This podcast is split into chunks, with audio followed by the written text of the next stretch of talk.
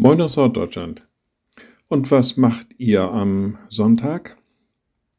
Naja, der Sonntag ist so der Eventtag der Woche. Da wird das gemacht, was man unter der Woche vielleicht nicht erledigen konnte. Da wird aber auch viel nach Ablenkung, nach Freizeit, Vergnügung geschaut und man sieht zu, dass man den Tag möglichst abwechslungsreich gestaltet und ihn genießt. Naja, wenn man allerdings mal zurückguckt, dann hat Gott einen Tag der Woche selber geruht. Das war damals nicht der Sonntag, sondern der Samstag, aber sei es drum. Er hat geruht, selbst er, Gott, der Allmächtige, Gott, der Allwissende, er hat Ruhe gehalten an einem Tag. Ich weiß nicht, ob uns das nicht vielleicht doch manchmal auch ein bisschen gut tun würde mal ganz weg von aller Theologie, mal ganz weg von aller Religion und Bibelwissen und was da auch alles mit zusammenhängen mag, dass man sich einfach mal es gönnt, dass man sagt, so und an einem Tag der Woche ist wirklich Ruhe.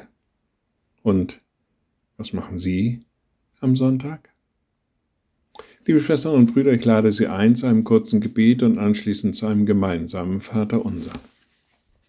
Allmächtiger Gott, guter himmlischer Vater, du hast uns diesen Tag der Ruhe bereitet. Du bist uns an diesem Tag auch immer wieder neu nahe. Du lädst uns ein, bei dir zur Ruhe zu kommen. Gib, dass wir den Mut haben, das auch in die Tat umzusetzen und uns frei zu machen von allem Getriebe, von allem machen müssen und einfach mal das im Herzen behalten, was du uns schenkst. Ruhe, Gelassenheit, Sicherheit. Und wir beten gemeinsam, unser Vater im Himmel, dein Name werde geheiligt, dein Reich komme, dein Wille geschehe, wie im Himmel, so auf Erden. Unser tägliches Brot gib uns heute und vergib uns unsere Schuld, wie auch wir vergeben unseren Schuldigern.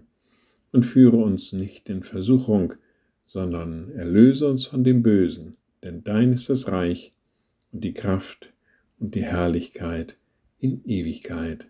Amen. So seid gesegnet, bleibt behütet und bleibt gesund. Tschüss